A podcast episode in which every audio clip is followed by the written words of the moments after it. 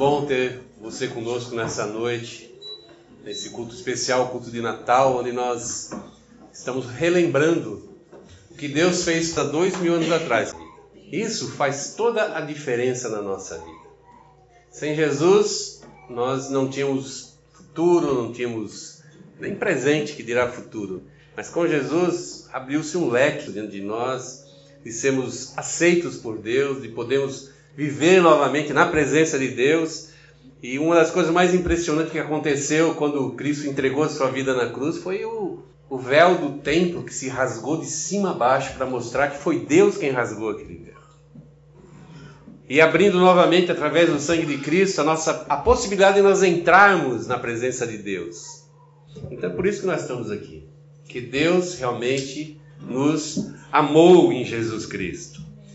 Eu quero eu quero ler com vocês o, o texto que, eu, que, a gente vai meditar um, nessa noite. É um texto bastante conhecido. É, para mim, para muitas pessoas, talvez seja o, o, versículo mais lindo das Escrituras. Quando as pessoas querem me perguntar assim, o que, que a Bíblia diz? Ah, se eu falar esse versículo, praticamente eu já disse tudo. É João, capítulo 3, 16 e 17, o Evangelho de João. Diz assim a palavra: Porque Deus amou o mundo tanto que deu o seu único filho para que todo aquele que nele crer não morra, mas tenha a vida eterna. Pois Deus mandou o seu filho para salvar o mundo e não para julgá-lo. Vamos curvar nossas cabeças como nós, como nós estamos, vamos orar a Deus nesse momento, agradecendo por esse ato tremendo do seu amor de vir a esse mundo se tornar homem para poder nos reconciliar com Ele através de Cristo Jesus. Pai, nós queremos primeiramente agradecer a Deus nessa noite a oportunidade de nos reunirmos no Teu nome, Senhor. E que Tu possa abrir o nosso entendimento nessa noite e enxergarmos muito, muito mais do que uma data comemorativa, um momento de família, de reunirmos, de nos alegrarmos, mas podemos enxergar o verdadeiro objetivo, a verdadeira razão do Natal. Abençoa, Senhor, cada coração com a tua palavra e fala conosco poderosamente. Eu peço em nome de Jesus Cristo. Amém. Como é que a gente poderia definir Natal? Existem várias possíveis definições que a gente poderia dar para Natal, dependendo do gosto de cada um, dependendo daquilo que nós gostamos. É uma época festiva, uma época bacana. Mas aquele sentimento que nós tínhamos com respeito ao Natal era uma coisa vazia, muito praticamente sem qualquer significativo real para nossa vida. Porque passava aquele, aqueles momentos ali e de repente a gente voltava para a mesma situação que estava e não conseguia perceber que a, a cortina de fundo do Natal é uma coisa impressionante. É uma coisa impressionante, é uma coisa que faz a gente se calar ao pensar que, que Jesus vem ao mundo e como a gente cantou nessa música que é baseado num, num texto da palavra, que fala, uma parábola que fala do, das 99 ovelhas que estão no aprisco, e que o, o, o pastor sai, larga elas ali, sai para procurar aquela que está desgarrada. Eu lembro que há 42 anos atrás, eu descobri que essa, naquele dia essa ovelha desgarrada era eu. E que Jesus veio a esse mundo porque Ele me ama. Não quero ser egoísta, dizer que Ele ama somente a mim, mas aquele dia eu descobri que o amor dele era para mim. E aquilo fez uma diferença muito grande na minha vida. Aquilo remodelou a minha vida, remodelou a minha maneira de pensar, remodelou os meus objetivos de vida, me fez eu me tornar mais humano me fez eu me preocupar mais com as pessoas que estavam ao meu redor, que no fundo, no fundo, na nossa vida é o que importa. Às vezes a gente bota tanto valor em outras, em outras coisas, né? Mas o que importa realmente são pessoas. Pessoas. E Deus mandou Jesus por causa das pessoas. E por isso a gente pode dizer que o Natal é o ato mais profundo do amor de Deus. E a gente instituiu esse ano aqui o, o tema amor ousado. Eu fui procurar o que é ousado. A gente sempre imagina o que é ousado. Né? Ousado parece, na minha cabeça até então, parece uma coisa que ninguém faz, que ninguém experimenta e a gente toma a dianteira e fala: Não, eu quero experimentar, eu quero fazer. Mas eu descobri que o usado tem, além desse significado inovador, também tem como significado um ato de coragem, um ato de agir de uma forma resoluta, propor e fazer.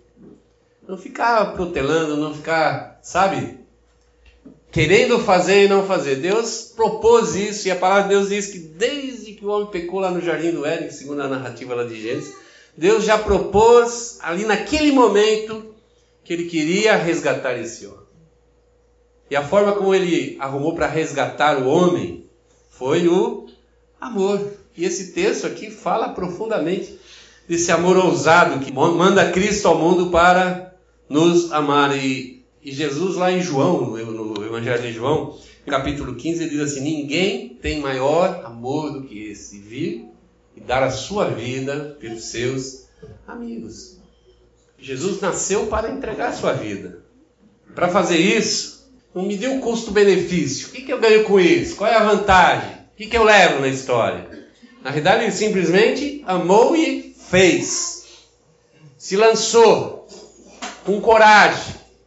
Apesar de toda a resistência, de toda a oposição que ele teve, não, em nenhum momento ele tirou é, essa possibilidade de se entregar por nós da sua mente, do seu coração. Ele foi adiante, foi em frente, foi, foi ousado.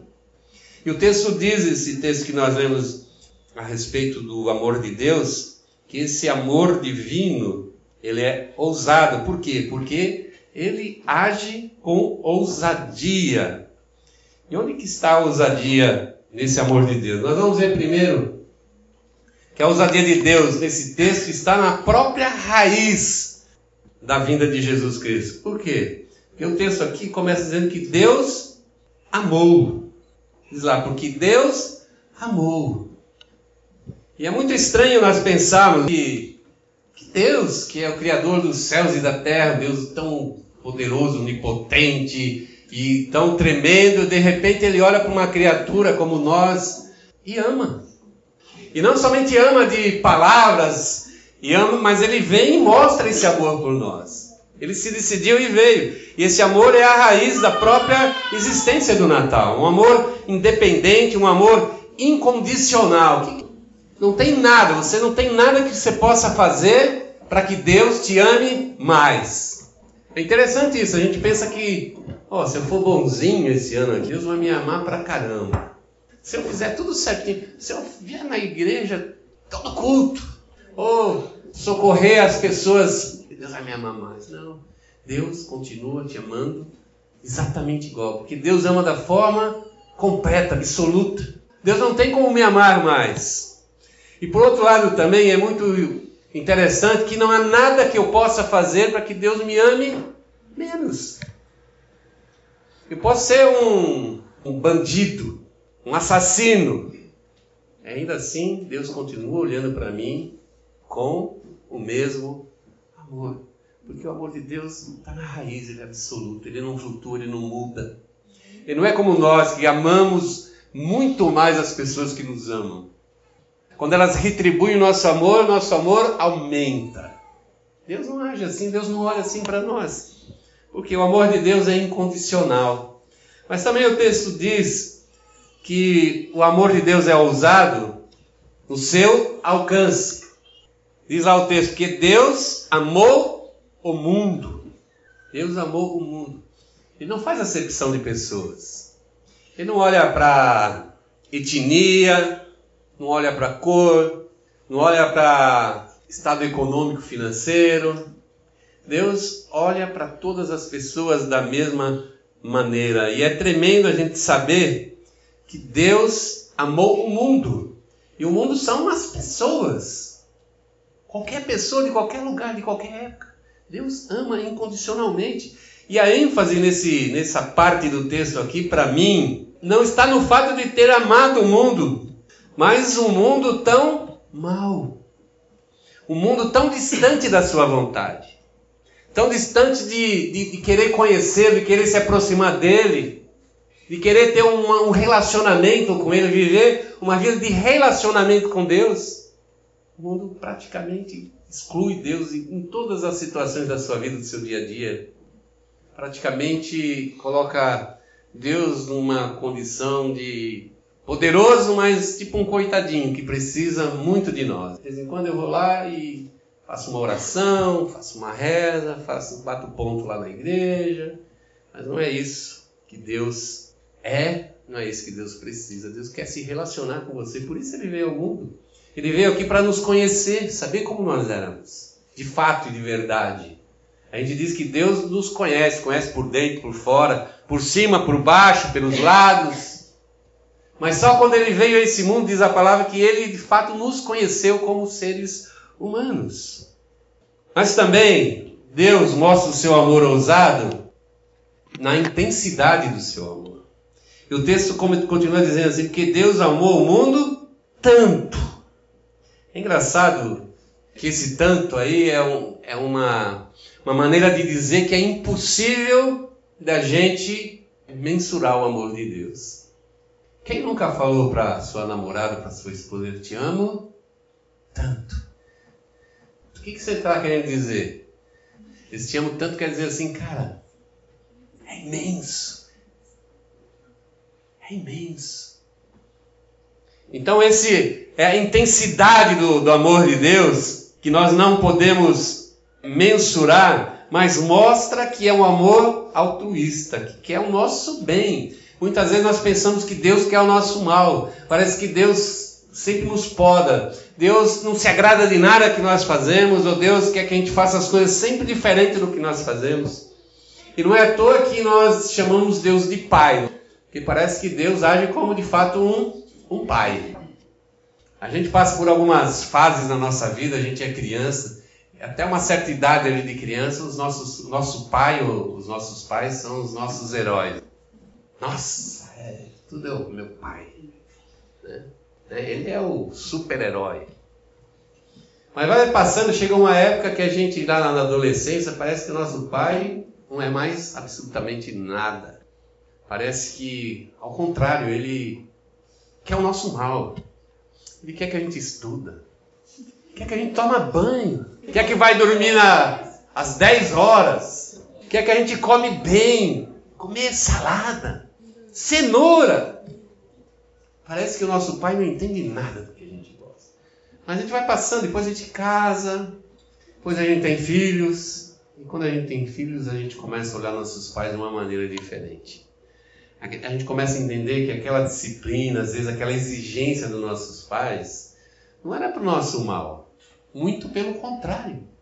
Era para o nosso bem, para nos formar pessoas de bem, pessoas qualificadas, com saúde, com bons modos, bons hábitos.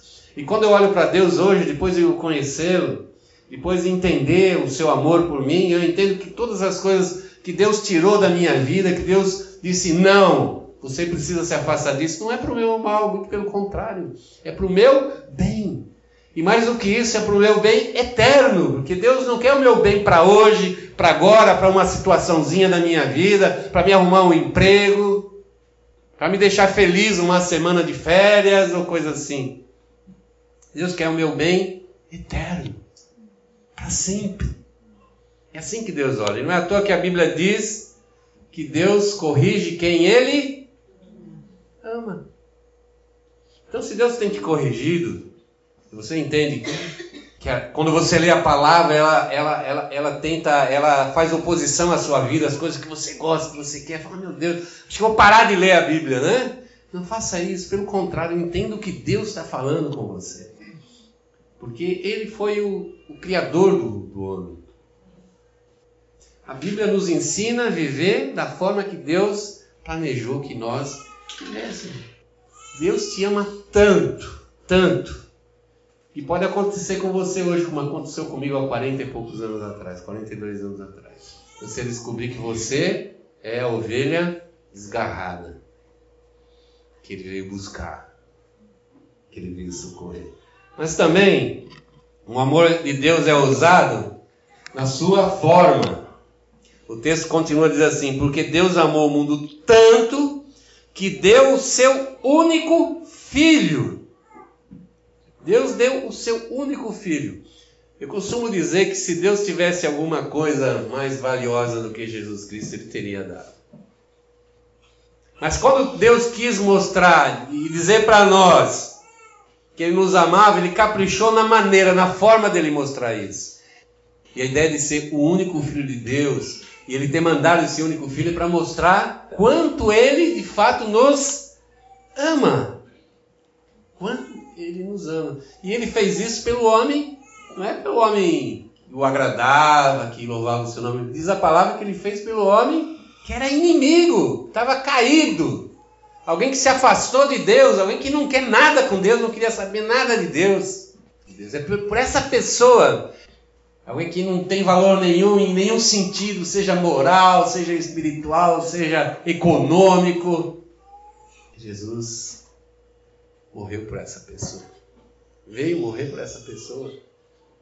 Então, essa, nessa forma que Deus nos mostra o tamanho também do seu amor. A cruz é consequência da ousadia de Deus, da ousadia do seu amor.